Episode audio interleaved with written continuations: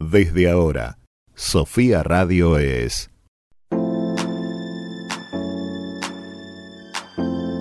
Saltar a la palestra. Este segmento es presentado por ¿Estás listo para el próximo paso? El mundo te espera. Salí a conquistarlo. UCASAL te brinda más de 20 carreras a distancia. Sé parte de lo que se viene. Construí tu historia. UCASAL te acompaña. Acércate a tu sede más cercana. Muy buenas tardes, acá estamos otra vez en Saltar a la Palestra compartiendo un poco de música, un poco de cultura y un poco de qué más, Juan Manuel. Y de sociedad, de cuestiones que surgen, reflexiones, si querés, o planteos, o discusiones. Eh, cosas que nos hacen por ahí pensar y replantearnos algunas cositas, ¿no? Pero la idea es que siempre sea acá en Saltar a la Palestra como un aporte, que siembre algo, que deje algo y no simplemente una banalidad. Pero bueno, hoy sábado estamos acá y tenemos muchas cosas que estuvieron pasando esta semana en San Martín de los Andes y que se las queremos compartir a todos los que están acá en San Martín y en La Plata y por el mundo que tienen que ver con la Feria Regional del Libro, eh, varias actividades que estuvieron transcurriendo, ¿no? Florencia. Sí, Exactamente, tuvimos una semana a puro literatura, talleres de encuadernación, presentaciones de libros, charlas. Em, ¿Qué más? Sí, varias actividades y bueno, con esta modalidad que algunas son presenciales con poca gente, otras son eh, simplemente virtuales, otras son mixtas, son con personas y también se transmiten en vivo por las redes. Eh, así que bueno, es una feria del libro distinta porque eh, no está todo en un solo lugar donde vos vas a la feria y transcurren los eventos, sino que en la sala de exposiciones de San Martín de los Andes tenés la parte de librerías y editoriales, donde está la palestra con un stand ahí y sus libros. Presente. Presentes, muy bien. Y Después las actividades son en, restaurantes o bares que permiten que haya más gente. Sí, un poco, a ver, para, para organizarnos. La semana estuvo dividida, como bien vos decís, por toda la ciudad, para no tener acumulación de, gente, que creo que eso, em, por lo menos desde el stand de la palestra, se notó eh, la baja circulación, ¿no? Porque en otras ferias como las actividades, tanto la presentación de libros como los juegos para chicos, eran en el mismo lugar, había una circulación y, una vida mucho más animada. Ahora está como más tranquila. Y cuando entra alguien, enseguida estuvo ahí eh, el responsable de la sala para echar alcohol, para tomar los datos. Sí, un poco. Yo cuando, entré el día que. el primer día que armaste el stand y llegué un poco más tarde a acompañarte eh, entro y iba para el stand a llevarte algo, no me acuerdo que te iba a llevar. Y, me, frenó, no, anotaste alcohol, que yo. Pero con una actitud que, me sentí casi expulsado, ¿viste? Como que. Para un poco. Eh, poco amigable la chica. Pero al margen de eso, sí, tiene esta cuestión que entra la gente, hace la vueltita en U en la sala de exposiciones y no hay mucho más. Entonces sí, es menos la circulación. Pero bueno, es lo que hay, es lo que se puede hacer con la situación ridícula actual. Justamente. dije ridícula, bueno. Justamente estaba, estaba hablando con el secretario de Cultura que eh, él decía la feria debería haber sido mucho más humilde, es decir, la idea era hacer esto, una presencia de que la feria se mantiene, se seguía haciendo, pero algo mucho más tranquilo. Pero bueno, lo que hablábamos el sábado pasado, acá hay muchos escritores y, hay muchas ganas de, hubo muchas ganas de hacerlas y de repente terminaron con 84 actividades. Algunas virtuales, otras presenciales. Eh, hubo una situación en el medio el miércoles que salió la no sé bien cómo tendría que decir el nombre técnico. No sé si es una orden, si es un protocolo, si es un qué. Un decreto, resolución. Un decreto de que- no sé de qué estás hablando. Que no se podían juntar más de 10 personas, Ah, de nuevo, sí. de nuevo. eh, a lo cual muchas de las actividades se tuvieron que, que posponer, reacomodar, dar un nuevo horario y eso, cuando ya está el programa armado, cuando ya está todo hecho, es un, bastante conflictivo. Por suerte, eh, vamos a decir que las dos actividades organizadas por la palestra se pudieron llevar a cabo sin ningún problema. Por supuesto, Florencia. Así trabajamos, Juan Manuel. Por encima de todo. Tanto Eh, no. La charla que di el martes sobre la autoficción en Silvino Campo estuvo muy buena, fue virtual. Eh, yo estoy contenta porque me acompañó bastante gente y no todos eran conocidos porque, viste, Claro, eso- siempre están los conocidos que apoyan, pero a los conocidos que apoyan se les agradece un montón y a los eh, desconocidos que, que apuestan a, a- que apostaron a escucharme y que se quedaron contentos. eh, estuvo bueno.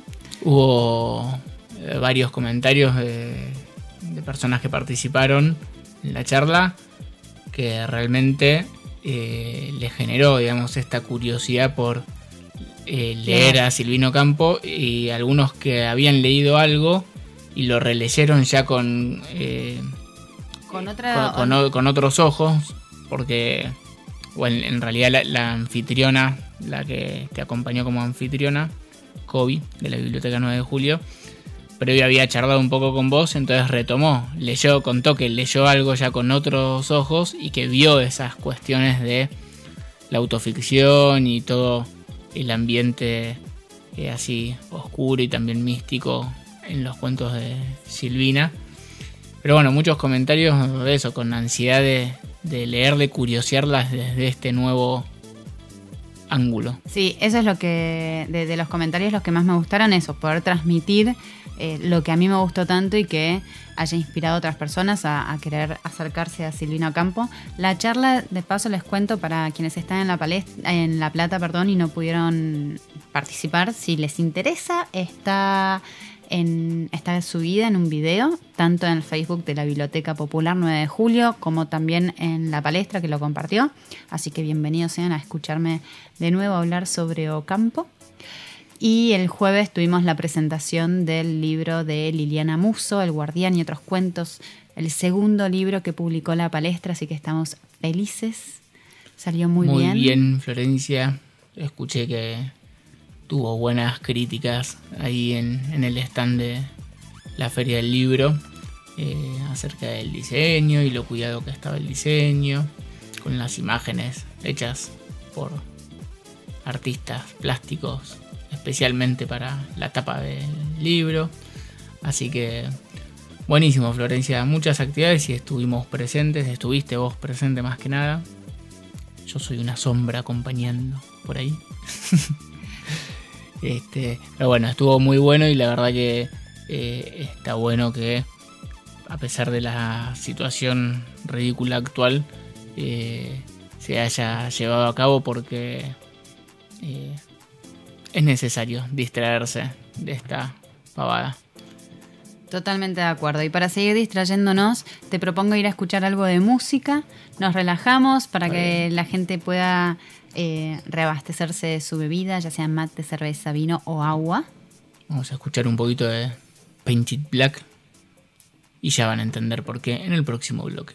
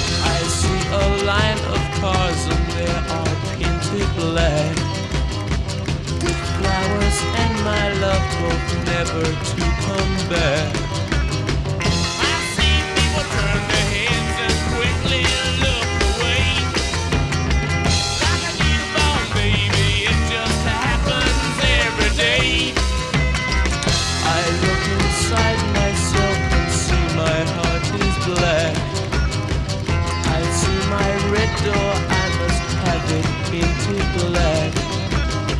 Maybe then I'll fade away and not have to face. It's not easy facing up when your whole world is black. No more will my green turn a deeper blue. I could not foresee this thing happening to you.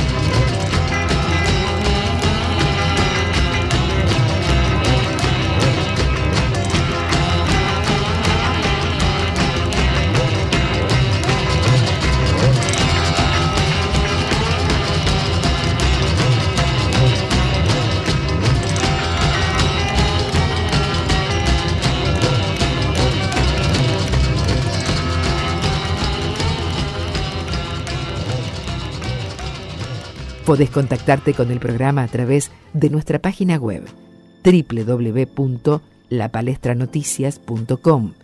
En Facebook e Instagram nos encontrás como Palestra Ediciones o bien escribinos a contacto arroba sofiaradio.com.ar.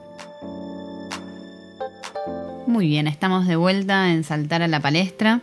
El 10 de noviembre se festejó una vez más el Día de la Tradición acá en Argentina, que un poco está bueno para reflexionar sobre eh, qué es el ser argentino, pienso, ¿no? Hablando de tradición un poco. Las tradiciones, ¿cuáles son las tradiciones argentinas?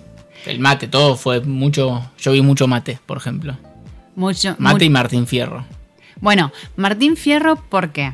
Se, se decretó que el 10 de noviembre iba a ser el Día de la Tradición porque es el, eh, la fecha de nacimiento de José Hernández, eh, escritor del Martín Fierro. Así que por eso mucho Martín Fierro. Es mate y Martín Fierro. Que es loco porque Borges en su momento decía, ¿por qué? A mí no me representa un, un gaucho. ¿Qué onda? ¿Entendés? Que también está buena la pregunta. Sí, porque las tradiciones de Borges por ahí eran otras, qué sé yo. Porque Y es- también es argentino. Y ahí vamos a la pregunta, ¿qué es ser argentino? Y algo que me llamó mucho la atención en una de las radios comunitarias de por acá, que empezaban a hablar de, de bueno, eh, hablaban de la afrodescendencia y empezando a buscar... En Argentina. En Argentina. Que me llamó mucho la atención un comentario que empezaban a decir que en los censos no se preguntaba eh, si eran afrodescendientes y lo ponían como con sospecha, ¿entendés?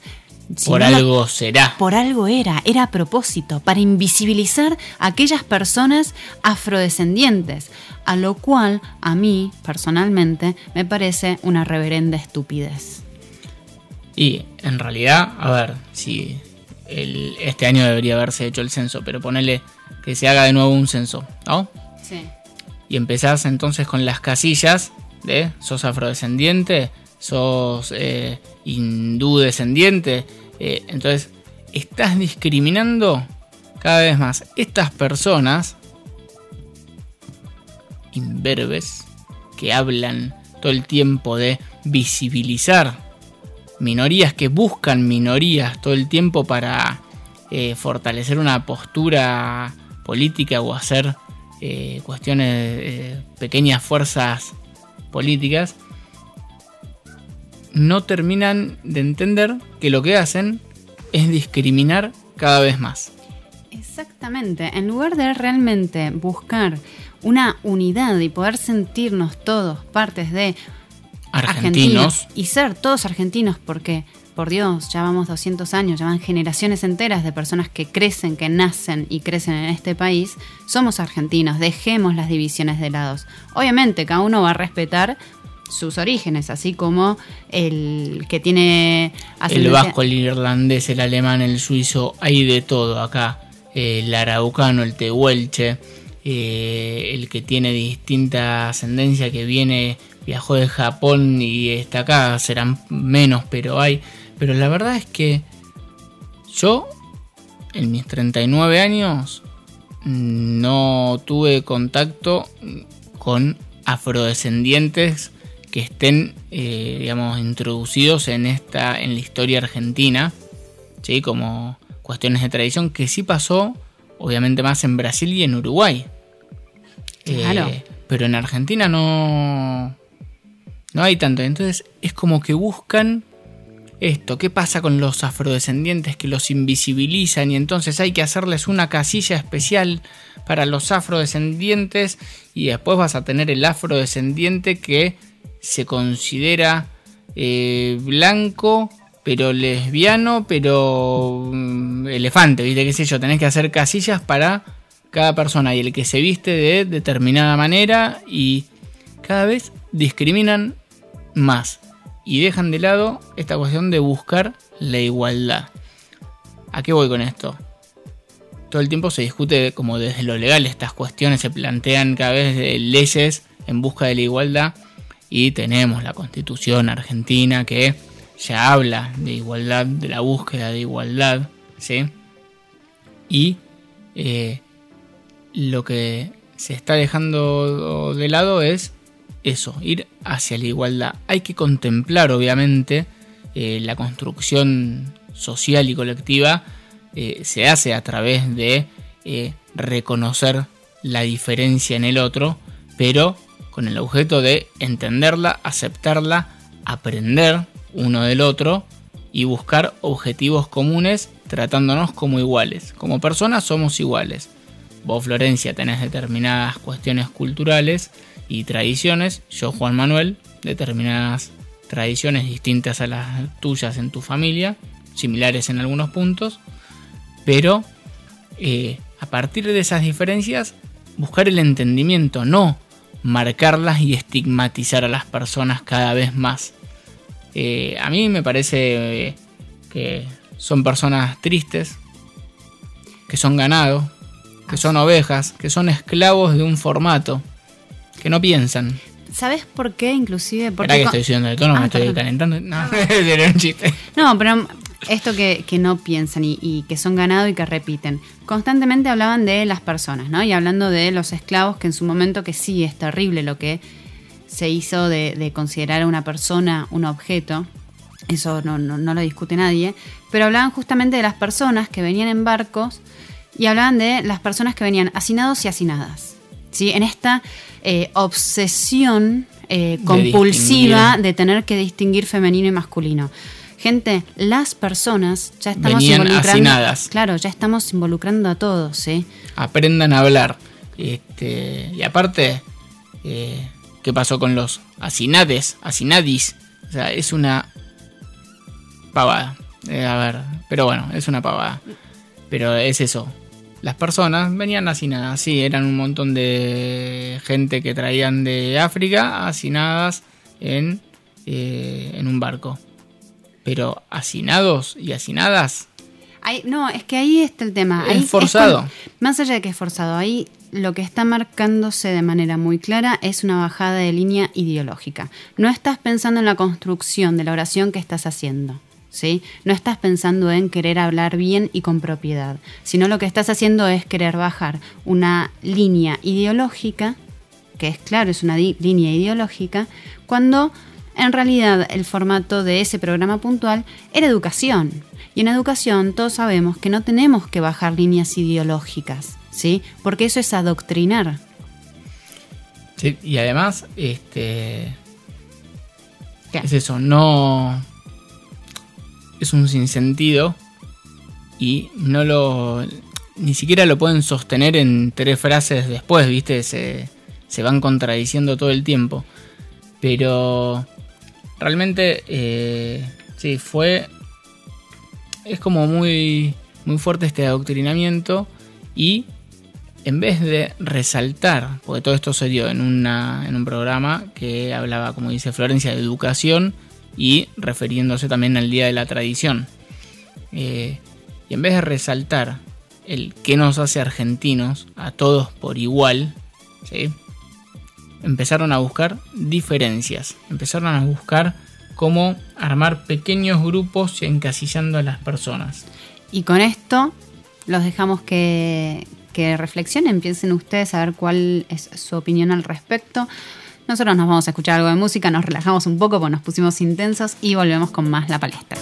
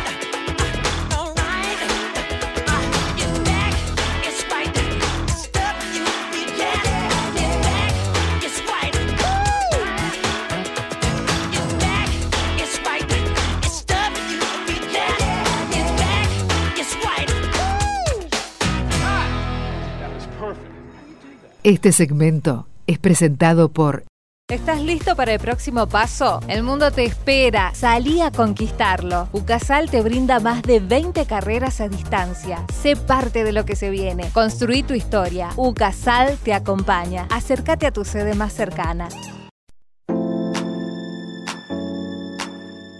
Estamos de vuelta a Florencia y bueno, venimos a escuchar un poquito de Michael Jackson, eh, Black or White.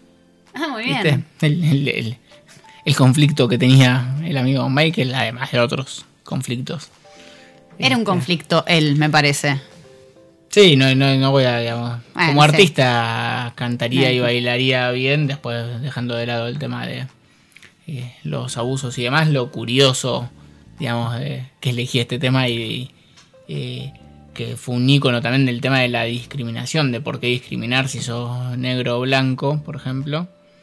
Eh, pero era una persona que era negra y se transformó a blanco. Entonces, si no importaba por qué lo hiciste. Y entonces, nada, este, todo ese sinsentido eh, y cierta incoherencia en parte, pero es un tema que generó todo un disparador de, eh, en contra de la discriminación. Eh, pero él, Michael Jackson evidentemente tenía la necesidad de, de ser blanco. Eh, pero que no lo discriminen por ser negro. Bueno, es como los que se perciben hoy elefantes o delfines o lo que quieras. Este, sabes que el otro día nada que ver, pero encontré eh, un videito de YouTube, no me acuerdo quién me lo pasó, eh, de una mujer en Inglaterra que se percibe caballo, Mira. pero, o sea, está en el jardín y galopa en cuatro patas y salta la- las vallas tipo caballo. Mira. Actúa como caballo. ¿Y duerme Este. afuera en la intemperie Eh, también? no vi eso en el video, pero vi la parte que saltaba. saltaba bastante bien. Este, pero por ejemplo en el censo no está si se percibe caballo. ¿Están discriminando a las personas que se perciben caballo? ¿Eh? Eh, Florencia. Pero bueno, es un tema esto de... no lo ponen a propósito. No lo Debe ponen a ser por propósito. algo. son una máquina de generar. La verdad es que ge- generan odio, resentimiento y violencia eh, co- con esas actitudes. Porque lo único que generan es mayor discriminación, mayor distancia entre las personas, meterle cosas en la cabeza a la gente que no tiene que. No es que plantean cuestionamientos, lo plantean como eh, miedos. ¿Sí? Claro. Eh, entonces la persona se agarra de ese miedo de inseguridad y dice, ay, y entonces, y no pusieron esto por tal cosa, ah, y, y quedan y ahí Ahí- adoctrinan. Perdón. Y, y lo cual es, es muy peligroso y me hizo acordar mucho a la película La Ola. No sé si te. No sí. me acuerdo si lo vi. La Ola es una película que el profesor, para poder explicar cómo actuaba una dictadura, le propone a los alumnos, ¿sí? Sí, Eh, seguir ciertas reglas. Y a partir de ahí se van desarrollando y eh, diferentes actitudes de ah, parte de les los- da poder a algunos, claro. Claro, entonces el, eh, el que era más influenciable, de repente como se encuentra dentro de un marco que le dice cómo actuar y empieza a asumir más poder y, y- y va sacando lo peor de él. Mm. Una, esta es una anécdota de una chica de 16 años que está en el colegio y entra la profesora y dice hola chiques, lo cual no está bueno por lo que veníamos diciendo, porque es una ideología, se está bajando una, una línea y en lugar de enseñarles a los alumnos, que esto es lo que a mí me saca, en lugar de enseñarles a hablar bien, porque para, parafraseando a Kant, nunca puedes armar una idea rica con un lenguaje pobre y lo que se está haciendo es empobreciendo el lenguaje, porque si un chico no sabe lo que es un adjetivo, un sustantivo, ¿cómo pretendes que modifique el lenguaje? Y que Sí. Plantee un razonamiento y exprese una idea. Sobre todo, que pueda expresar lo que le sucede adentro. De eso se trata el lenguaje, poder comunicarse. ¿Sí? Bueno, a eso iba, con ese... Termina Dale, esta. termina. ¿Y qué es lo que pasó? Esta chica hace una cara y una compañera que está al lado le dice, ¿por qué haces esa cara? Que no está mal, que sos homofóbica. Y le empezó a atacar a la otra, ¿sí? Sí. Y de repente se genera esto, agresión entre compañeros que no debería por qué haber. Y una discriminación y un ataque hacia una persona que no está de acuerdo con algo que se está queriendo imponer. Y que además no tiene que ver con, eh, con la homofobia, y lo único que haces es realmente discriminar porque la persona que se siente, a ver, eh, heterosexual, homosexual, mujer, varón, que según le es varón y le gusta vestirse como mujer, que haga lo que quiera. No hay por qué inmiscuirse tanto en la vida de esa persona y en su desarrollo interno de su sexualidad y de cómo la quiere vivir, mm, eh, ni discriminarlo por eso, y agregarle ese eh, el chiques, estás discriminando también. Porque estás discriminando justamente a la persona que se siente bien con su persona y con su género y con su sexualidad. Este. Y. Y no genera nada positivo. Y es, Este, es quedarse están generando. Perdón. No, está bien, es quedarse. Es quedarse en una superficialidad de cualquier tema de realmente acompañar a una persona a su crecimiento y a su a conocerse a uno, a aceptarse uno como es, que es el primer paso. A ver, ¿sí? tenés a, a esta. eh, a esta mocosa, ¿cómo se llama? Ofelia. Ofelia, una piba que tomó un colegio, no tiene ningún mérito, no es que fue cuadro de honor de nada, tomó un colegio, ¿sí? Sí. Eh, ni siquiera lo tomó ella, eh, aprovechó la volada y tomó relevancia La en pusieron, eso. la, pusie- la La pusieron, pusieron como Atrás había figurita. toda una maquinaria. Sí, sí, la pusieron como figurita y la apoyaron para que haga esta cuestión de tomar un colegio y no aporta ni aportó nada. Este, y se le da una relevancia a eso que obviamente estás nivelando para abajo en vez de darle relevancia a personas que realmente trabajan en cuestiones de inclusión. Pero bueno, estamos en esa situación, Florencia. eh, acá se está priorizando esto, la, lo voy a decir, la boludez, en vez de resolver problemas de fondo en la sociedad, de buscar realmente la igualdad. Porque más creativamente no enfocamos en, eh, en lo mismo en las charlas, ya terminó, ¿eh? en las charlas que se dan, Sí. eh, te tiran charlas por Zoom, viste que dicen, hablemos de violencia de género. No, no hablemos de violencia de género. Hablemos de convivencia. Hablemos de respeto. Hablemos de respeto. Hablemos de convivencia, de respeto, de entendimiento de eh, lo que es eh, una persona de sexo femenino, otra de masculino, las cualidades que tiene cada uno. Hay que conocer las diferencias de las personas para construir colectivamente y socialmente, pero no discriminarlas ni victimizarlas. Totalmente de acuerdo. Eh, vamos a escuchar qué, qué elegiste para este. Para este bloque Este de momento, sí. eh, ahora vamos a escuchar un poco Si me cansé de callejeros. Me encanta.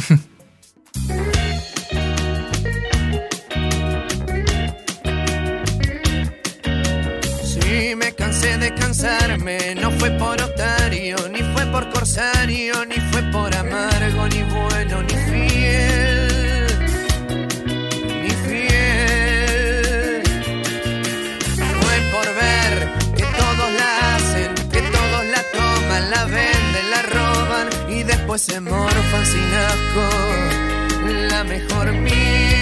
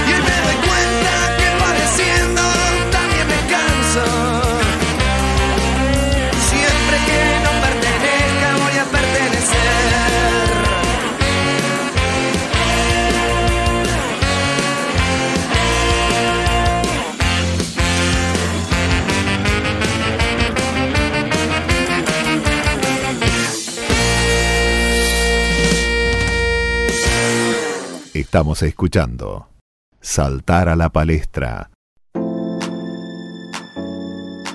Muy bien, Florencia. Estamos de vuelta, viste que es un buen tema el de callejeros. Si me cansé, lo voy a. Lo vamos a poner de fondo, todo el tiempo. Es como, ese es para ir escuchando al palo en el auto, cantando, así me gusta. Este, está muy bien. Y sí, porque la verdad que uno se cansa de ciertas pavadas. Pero bueno, ahí eh, la cuestión que para mí, como para cerrar el temita este de esto de eh, que arrancó con el Día de la Tradición y los afroamericanos que no, eh, no están contemplados en el censo, pero que a la vez los casilleros discriminan cada vez más gente, sépanlo, mientras más casilleros más discriminan, empecemos a simplemente dialogar y entender y conocer la cultura de cada persona y enriquecernos desde otro ángulo y no por si es afroamericano, eh, descendiente de lo que sea, eh, o ni color de piel, ni raza, ni religión, que ya es algo muy sabido, supérenlo, somos personas, las personas eh, como personas somos iguales, busquemos lo que los objetivos comunes y aprendamos de las diferencias del otro y Y busquemos sobre todo lo que nos hace iguales. La, la- la- es lo que acabo de decir Florencia. Bueno, Manuel. ¿Qué nos hace iguales, no. Florencia? No nos peleemos no nos peleemos. Este, pero bueno, eh, un poquito es empezar a, a dejar de lado tanta pavada que lo único que genera es eh, mayores conflictos y gente que se aprovecha de los conflictos eh, en vez de usar la creatividad para eh, crear justamente en positivo. Buscar, como dijimos antes, entendimiento, respeto, ¿sí? Sí. convivencia y así. Pero bueno, en Saltar a la Palestra tenemos además de que eh, formamos opiniones sociales o no formamos, sino que nos formamos nosotros y las eh, tiramos sobre la mesa para que cada uno reflexione. Eh, también tenemos artistas que saltan a la palestra y muestran su arte en esta cuestión de crear y de compartir y de sumar y desarrollar esas pasiones. Me mirás, viste, si querés sigo hablando. ¿eh? No, no, no, no, no. Eh, por supuesto, absolutamente de acuerdo, Juan Manuel, con todo lo que decís. Eh, saqué, no es que saqué, sino que fui a los archivos de la palestra, ¿sí? una entrevista que hicimos en enero del 2016, allá hace tiempo, a un artista que divide su año en San Martín de los Andes y Buenos Aires. Muy bien. En este momento está- quedó varado en Buenos Aires. Se llama Marcelo Suárez Leguineche. Él estuvo, bueno, puntualmente en ese año en la sala municipal de exposiciones Li- Lidaura Chapitel estaba exponiendo una obra, sus obras, sí, es Sí. artista plástico y tuvimos el privilegio de no solo tener una entrevista, sino que nos hiciera de guía a través de, su, de, de esa muestra, que está bueno, porque poder eh, hablar con el artista mientras que vas viendo las obras eh, tiene obviamente un misticismo y, y le da otra profundidad a lo que se está Eso viendo. te iba a decir, mucha más profundidad y, y entendimiento y nada, mayor disfrute. Sí, totalmente. Y de hecho, eh, ya hacia el final de la entrevista, como suele pasar cuando hago entrevistas in situ en los museos, se va acercando la gente y, y- y va, va aportando también su- sus preguntas o, o se quedan ahí callados con la oreja bien cerquita para escuchar y enterarse más. Curiosear. Esta, esta muestra se llamó Revolución del Paisaje. Marcelo pinta eh, mucho, mucho abstracto, ¿sí? figurativo y abstracto también. Eh, él es biólogo, eso me llamó la atención. Él estudió en realidad biología. De hecho, dice que eh, estudió biología para ejercer como pintor. Eso Mira, no te lo hubieras imaginado. no, Y en un momento dijo, eh, basta, yo solamente tengo que pintar, se dedica ahora a la pintura, tiene, tiene un trabajo, tiene dos trabajos. Por un lado pinta carteles y paredes, así que si necesitas un pintor lo puedes llamar a él. Y si querés una obra de arte también, También lo, lo puedes podés llamar a él. Exactamente. Muy bien. Eh, tuvo sus exposiciones en 2003, hizo una muestra en Nueva York, lo invitaron a, a ir a Nueva York a exponer, así que también eso está bueno. Es parte de ir reconociendo La de que se le va- trayectoria. Claro, exactamente. Y bueno, ahí estuvimos paseando en la revista, la palestranoticias.com. Van a encontrar la nota. ¿Por qué se los digo? Porque ahí están eh, las obras que nosotros elegimos y que estaban expuestas. ¿sí? Más que nada, nosotros, eh, yo ahora la, idea era poder compartir y recordar con vos lo que fue esa entrevista. Hablamos muchísimo de las obras. Hay una obra puntualmente que la estoy viendo ahora que se llama Bosque de Fuego. eh, que es un cuadro con colores muy puros, rojos, amarillos y verdes. Cuando le pregunté cómo había sido la génesis de ese, cuadro, me contó que estaba en Buenos Aires, nada que ver con los bosques de San Martín y la Patagonia, él estaba en Buenos Aires caminando y de repente un auto estaba saliendo del garage y de la manera en que las luces del auto enfocaron en el portón negro, él vio ahí, vio esto, vio el cuadro y enseguida llegó a su casa, armó el boceto y ahí lo guardó. Entonces ahí me, me cuenta que él constantemente está eh, teniendo, está haciendo sus bocetos en sus cuadernos, como que todas las ideas las va plasmando en papel y que las deja descansando, algunas veces meses, un año, dos años. Y después las retoma y las va pintando. Sí, exactamente. Después las retoma. De hecho, este cuadro fue del boceto al cuadro pasaron tres años. Y es un cuadro con mucha fuerza. Es una de las pinturas que elegí para exponer en, en la palestra porque me gustó mucho, mucho, mucho. ¿Qué? No, me acordé que eh, también después se hizo un trabajo con él, con Suárez Leguineche y una escritora de haikus. Haiku.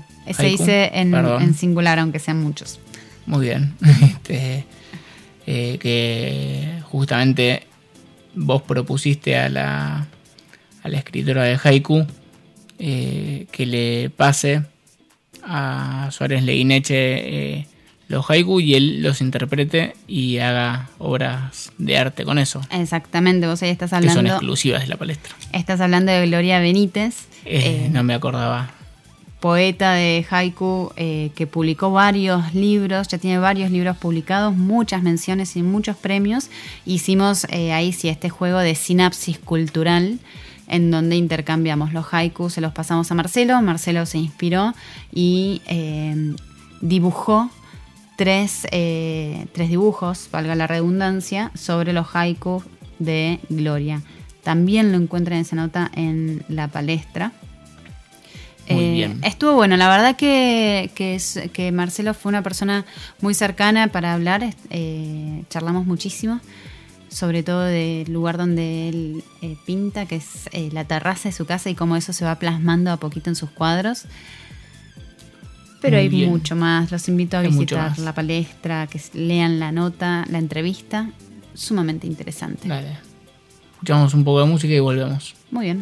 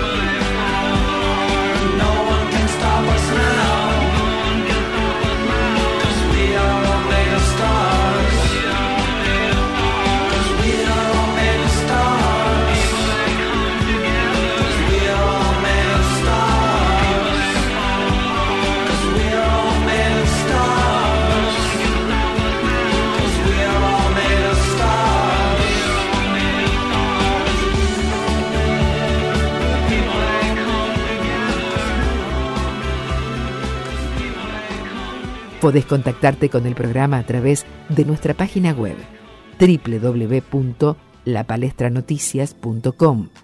En Facebook e Instagram nos encontrás como Palestra Ediciones o bien escribinos a contacto arroba sofiaradio.com.ar. Estamos de vuelta a Florencia y viste cómo fuimos escuchando temas al principio Painted Black, Black or White. Después sí me cansé ya un poquito más para arriba y ahora un poco más positivo We Are All Made of Stars.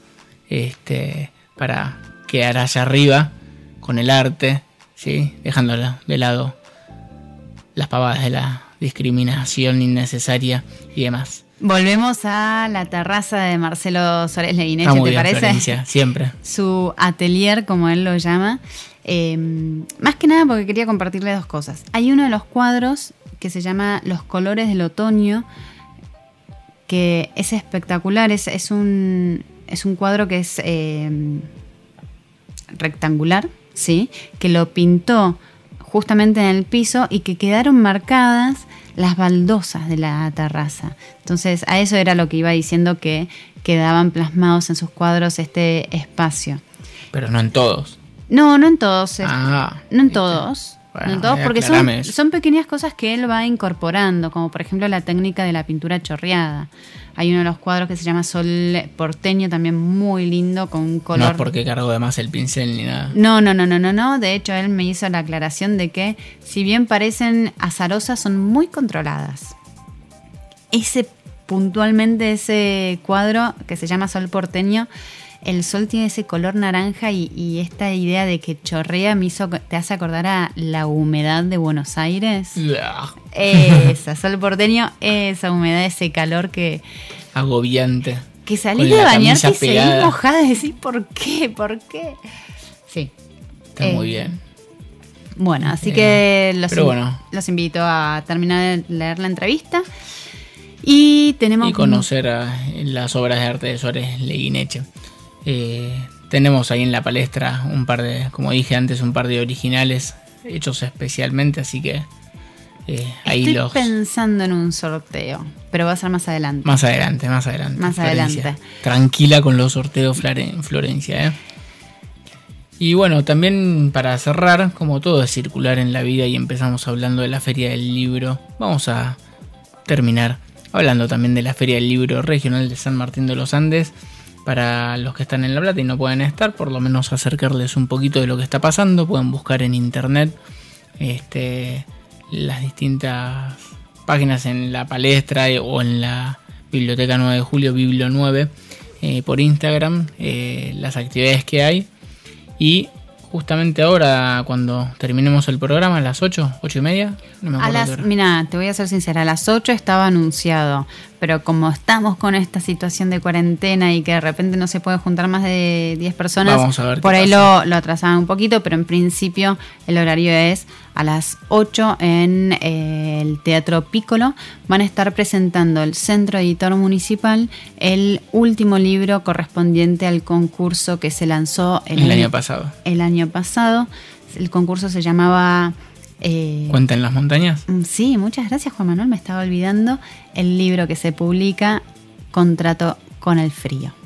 Contrato con el frío. De quién es, quién es el ganador. Me olvidé el nombre. ¿Sabes que yo también me olvidé el nombre Bueno, del ganador? Pero. ¿sabes por qué nos pasó eso? Porque estamos más concentrados en las menciones que hubo. Porque Así es. estamos así como muy orgullosos porque no solo conocemos a los escritores, sino que son amigos de la casa. Así es. Jorge Márquez, que ha escrito, ha publicado eh, algún cuento en la palestra Noticias. Y además, bueno, como ya dijimos varias veces, se, se está trabajando, la editorial está trabajando en su libro, que está muy próximo al lanzamiento, ¿no? Sí, exactamente. ¿Y quién más, Florencia? y Carolina Aleman, que también tiene publicados. Caro tiene publicados eh, dos cuentos en la palestra. El último, Analízame, que es muy bueno. La verdad que ese cuento trata sobre eh, el encuentro del escritor ¿sí? con el personaje que él creó. Obviamente es un cuento ficcional. Pero hay un- un- una vuelta de tuerca que, que logró Caro Sin incrementando... spoiler, Florencia. No, no, no. Olvídate. Incrementando mucho la atención. Es un excelente cuento, Analízame. La mención que ella obtuvo fue por un cuento eh, que ahora me va a venir a la cabeza el nombre, me parece que se llama Desliz o Accidente. Es un, justamente un accidente que sucede en las montañas. Bien. Jorge, por su lado, obtuvo el premio por el cuento Click. Click. El tema es así, la, la temática justamente era en cuenta en las montañas, entonces son historias que suceden en las montañas. El cuento de Jorge Click es un cuento que también está muy bien llevada a la atmósfera y la tensión. Es un... No cuentes nada, Florencia. Contá un poquito entonces. Claro, me voy a quedar con las palabras en la que boca. lo lean. Eh, Click es un, un personaje, ¿sí? Que va preparando todas sus cosas para irse de excursión a pasar una noche en la naturaleza. Y eh, va recordando una excursión que tuvo con su padre, un poco como iniciación, ¿sí? Que lo llevó a cazar. Entonces se van mezclando en, esas, en esos dos tiempos eh, esta sensación de lo que sufrió el chico, porque el chico lo sufre el eh, cazar por primera vez. Yo no sé si vos alguna vez cazaste. No.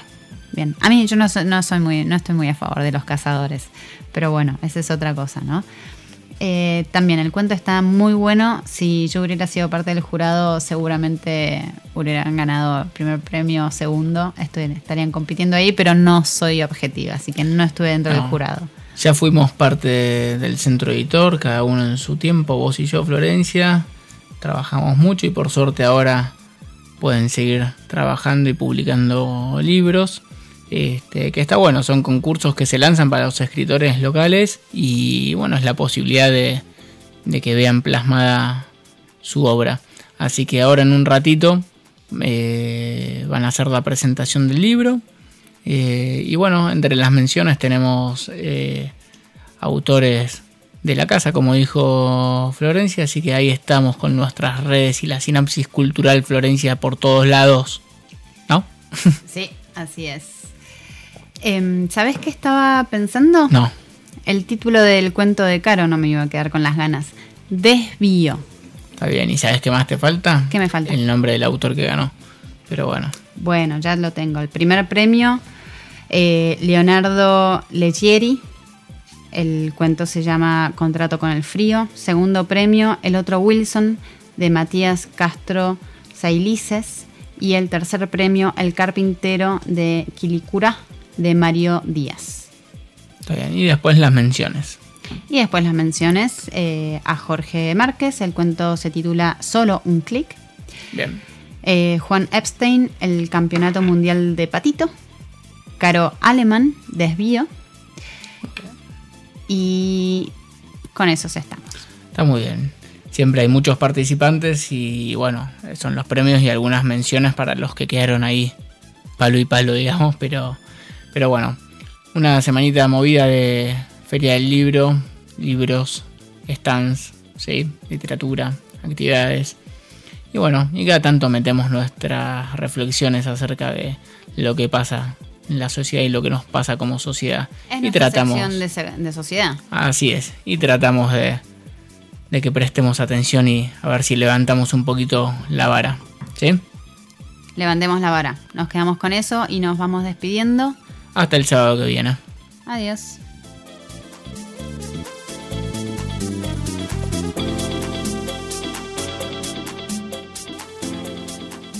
Este segmento fue presentado por ¿Estás listo para el próximo paso? El mundo te espera. Salí a conquistarlo. UCASAL te brinda más de 20 carreras a distancia. Sé parte de lo que se viene. Construí tu historia. UCASAL te acompaña. Acércate a tu sede más cercana.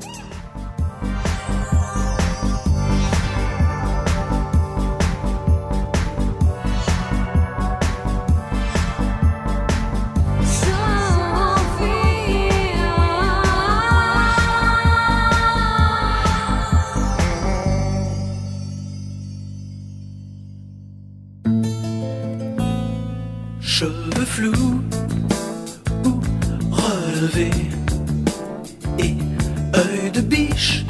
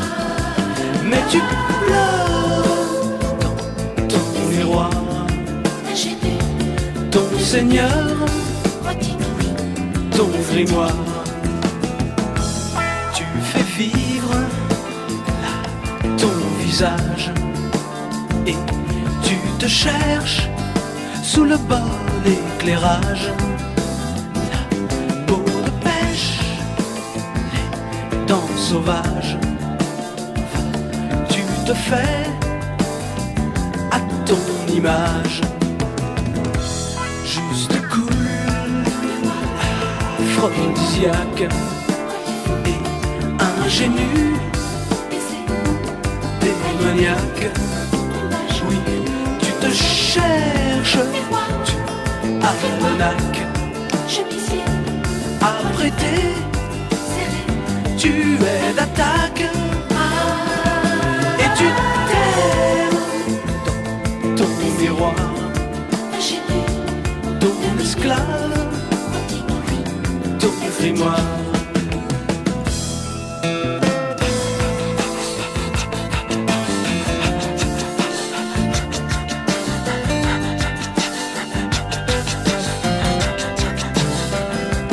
Et je